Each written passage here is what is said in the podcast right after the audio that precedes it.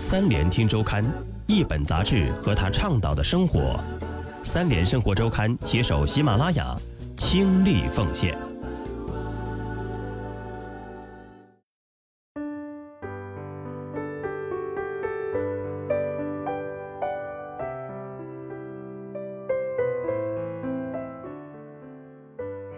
位好，欢迎收听由三联生活周刊和喜马拉雅联合出品的《三联听周刊》，我是主播小叶，欢迎你在今天收听《三联听周刊之文化专栏》。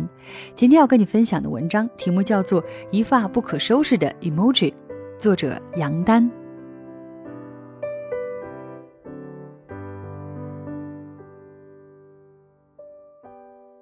我们就是这样在隔空通讯中一点点的依赖它，尤其在碍于言语的严肃表达下，那些微妙又复杂的表情总能直戳痛点。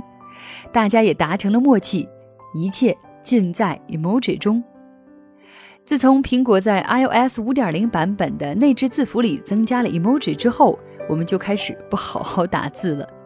一段话里没个表情，总觉得情绪表述不到位。几乎所有用社交软件的人都熟悉他，年轻人对他的喜爱更是溢于言表。NBA 亚特兰大老鹰队球员麦克斯科特和美国女演员麦莉塞勒斯都在身上纹了 emoji 纹身。两年前，当原创电商 Bad Brand 设计了一款布满图案的衬衫时，有二百三十个人参与了众筹预售，远远超出了 Bad Brand 的预期。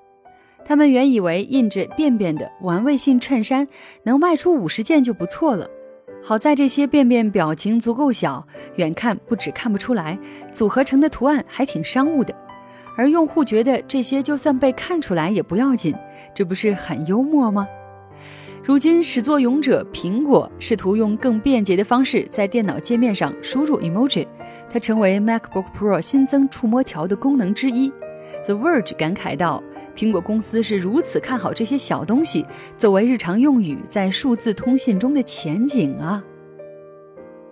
第一部分被玩坏了的营销手段，你以为 emoji 只是聊天表情吗？未免太天真了。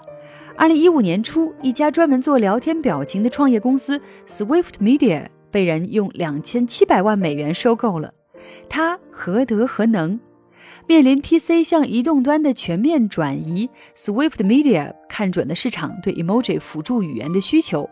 这家成立于2012年的公司，通过和迪士尼这样的商业机构合作，创作成套的主题表情包，以一种有趣又自然的方式完成了商业宣传。就像《冰雪奇缘》上映的时候，其主题表情包被悄无声息地放在了聊天工具里面。福特在发布新车型时，Swift 上线了“发动吧”和“小心开车”之类的表情。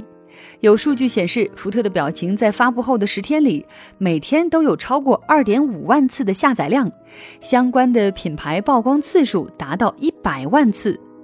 收购 Swift Media 的就是全球字库商蒙纳公司。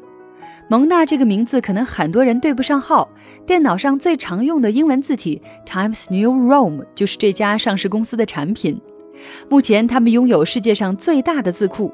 蒙纳在其财报中表示，Swift Media 带我们进入了一个迅猛发展的市场。这里面有 APP，有品牌营销，也有手机内容。社交网站 Twitter 也用 emoji 来帮广告主做定位。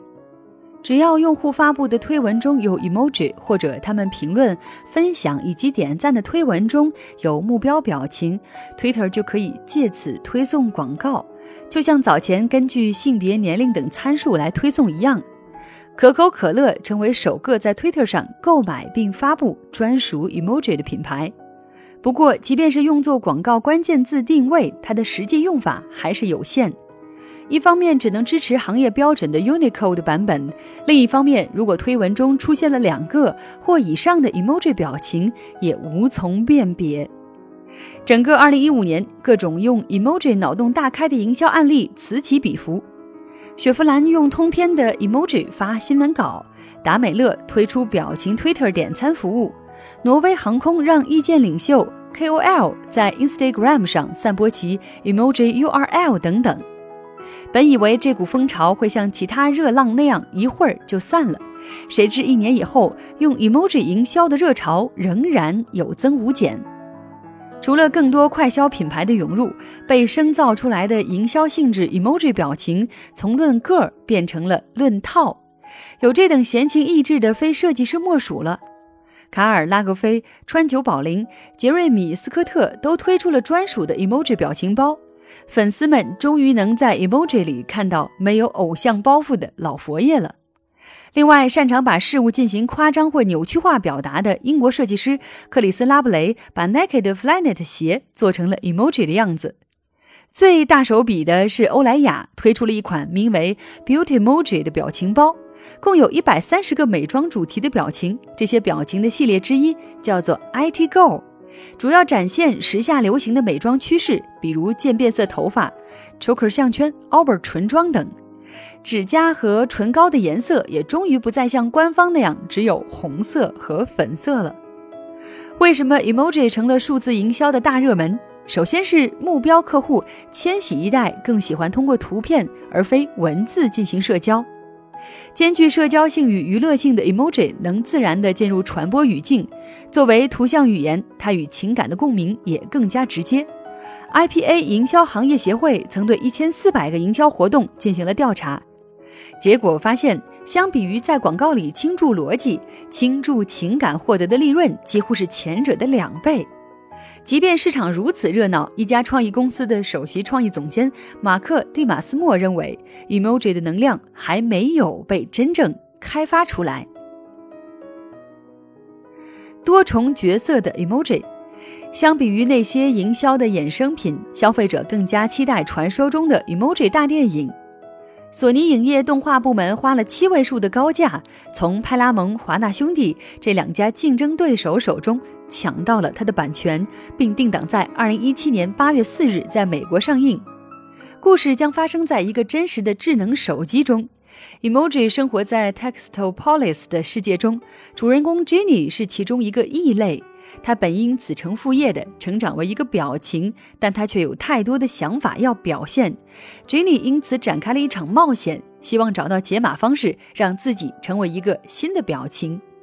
他和两名同伴在手机不同的 APP 情景中历险，聆听 Spotify 的音浪，还要设法在 Candy Crush 中不被粉身碎骨。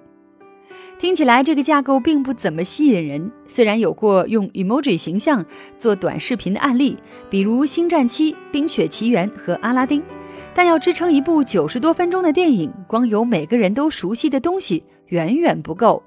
希望它不会成为第二个像素大战。Emoji 在其他领域也做了很多有趣的贡献，比如英国软件公司 Intelligent Environments 开发了只能用表情登录的银行系统。用各种表情编出一个小故事，可比数字加字母好记多了。还有人用 emoji 翻译名著，就像圣经。在国外，至少有三个仅用 emoji 来交流的社交平台爆款：Emojicate、Emojily，还有个叫 Steven Emoji Analysis 的网站，通过追踪人们近期使用的表情来分析其精神的健康状态。在艺术家杰克看来，emoji 是一种有趣的创作介质。杰克也很奇怪，坚持通过发送文字与 emoji 的组合来回复采访。这位新兴的洛杉矶艺术家最被人熟知的项目是用 emoji 为名人做肖像画。的确，结合了当下最热门的两种元素，想不火都难。杰克认为自己还是很认真的在对待这件事情的。他采用的表情来勾画雷哈娜的脸颊，用表情组成了拉里大卫的头发，也是用表情组成了大猩猩的头部。不仔细看，还真看不出这些层层叠叠的色彩和纹理都来自 emoji。尤其是用蚂蚁表情的触角营造出的猩猩毛发的效果，这种运用数理构造。完成色彩细密分割和整体布局的方式，还真有点点彩派的意思。不过，它以 emoji 作为调色板的概念，貌似源于美母文化。我喜欢在作品中应用有名气的或流行的东西，这才能让人们觉得与之相关。另外，从某种程度上来说，这也为作品本身倾注了能量。杰克曾对 W 杂志说。就像我个人对《老友记》或卡通动漫《刺猬索尼克》有情节，但这种情节可能和其他人的不尽相同。我希望通过艺术创作属于自己的故事，让大家感受到我为什么要这样做，而不是为了作品的效果好去做人们认为对的事。即便这些作品在美国各大主流媒体上都露出过，但他却从来没有澄清过用 emoji 创作的用意。于是人们纷纷开始猜测，他是对当下沉迷于社交网络、标榜一切又麻木不仁的文化氛围的一种超脱意识，还是说他就是这种文化催生的产物，或者说两者都是。这是一门世界语言吗？营销热点也好，创作介质也罢，当立田荣虫在一九九九年为寻呼机设计制作这些表情符号绘文字的时候，一定没想到 emoji 基于网络沟通的便捷会产生如此广泛的影响。二零一三年八月，emoji 和一批网络用语一起被编入了牛津词典，表情甚至被定为二零一五年的年度单词。牛津大学出版社给出的理由是。它太受欢迎了，因为可被用于像 Twitter、Facebook 还有各类社交软件这样支持语言键入的设置。第三方输入法 SwiftK 的积累后台数据可以判断哪些 emoji 最受哪个地域的欢迎，哪些被转发次数最多，哪些引发了病毒效应，进而监测品牌在不同社交应用中的接受程度。根据牛津和输入法应用 SwiftK 的研究，这个表情是当年全球范围内使用最多的表情，在英国和美国分别占到了 emoji 使用总量的百分之二十和百分之十七。要知道，这个数据在二零一四年还不过是百分之四和百分之九，足以见得这个年度单词准确地表达了当年的社会情绪。SwiftK 的调查还发现，各个国家都有自己的 emoji 偏好。比如，美国硅谷所在的加利福尼亚州使用的最多的是这种，而在热带地区夏威夷排名第一的是另外两种。英国人喜欢的又是另外一种，他们比较嫌弃某一个手势使用频率不到平均值的一半。法国人使用的频率是平均水平的四倍，他们看起来也是最积极向上的。常用表情中代表负面情绪的只占了百分之七。阿拉伯人则偏爱植物主题的 emoji。不仅如此，emoji 居然上升到了国家形象的层面。尽管离2020年夏季奥运会还有好一阵儿，日本政府已经开始操心他们要如何通过 emoji 来表达自己的问题了。NHK 表示，日本政府希望对官方版本的温泉表情做点更改。他们觉得符号会让很多西方游客误以为这是热气腾腾的食物。事实上，日本不是第一个纠结 emoji 表情的国家。芬兰从2015年开始，希望在 emoji 中加入带有芬兰特色的表情，比如桑拿小人、金属礼手势和圣诞袜。这是世界上第一次由国家来开发 emoji 表情。斯坦福大学语言学博士泰勒·史诺伯林认为，它表达了一个国家的数字化技能和幽默感。由于文化差异，同一个表情在理解上可以造成多种歧义。就拿年度单词来说，本意为喜极而泣，在中国被认为是哭笑不得，而到了中东又变成了悲伤至极了。其实百分之四十的 emoji 都会产生歧义，怪不得英国翻译公司 Today Translations 最近在招聘第一位全职 emoji 翻译，其工作职责就是为客户翻译不同语境下的 emoji，并研究其区域差异和使用趋势。甚至有人煞有介事地开了一个叫 Emojipedia 的网站，能检索到行业标准的七百二十二个 emoji 表情的含义。迄今为止，emoji 已有超过两千个表情符号。人们开始怀疑它会不会成为第一种真正意义上的全球性语言。这个可能性被史诺伯林否定了。撇开它是否有准确的理解含义不说，emoji 没有被称之为语言体系所需的语法。它仅能够过简单的排列顺序表达事情的先后。如果是这样，为什么日益增加的表情符号可以细致到满足每一种细腻的表达呢？这就追溯到 emoji 的创作起源了。应用在屏幕上的符号，美国心理学家阿尔伯特·梅拉宾的研究表明，在我们的沟通过程中，百分之五十五通过肢体语言进行，百分之三十八用声音完成，只有百分之七是用语言表达的。面对面交流的话没问题，一旦变成隔空的数字时代，百分之九十三的信息都缺失了。史诺伯林认为，emoji 就是这种条件下的信息补充。即便人们相隔千里，只是看着屏幕，就能让彼此感受到开心、困惑、玩笑或是想念。前一段时间，现代艺术博物馆将最初的一百七十六个 emoji 纳入其永久收藏。早在六年前，他们就收购了像花 A 符号和一系列电子游戏这样的数字藏品。其中，花 A 这个符号，也就是我们邮件中的 at，可能是现代艺术博物馆唯一一件真正自由的馆藏。建筑与设计部门高级管理人员宝拉·安特纳利相信，之所以把花 A 符号纳入收藏，是因为对于博物馆来说，实质占有某件物品已经不再是收购的必要条件了。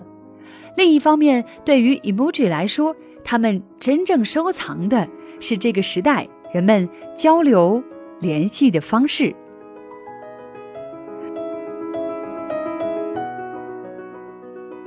好的，以上就是本期三联听周刊文化专栏的内容，感谢你的收听，我们下期节目再会。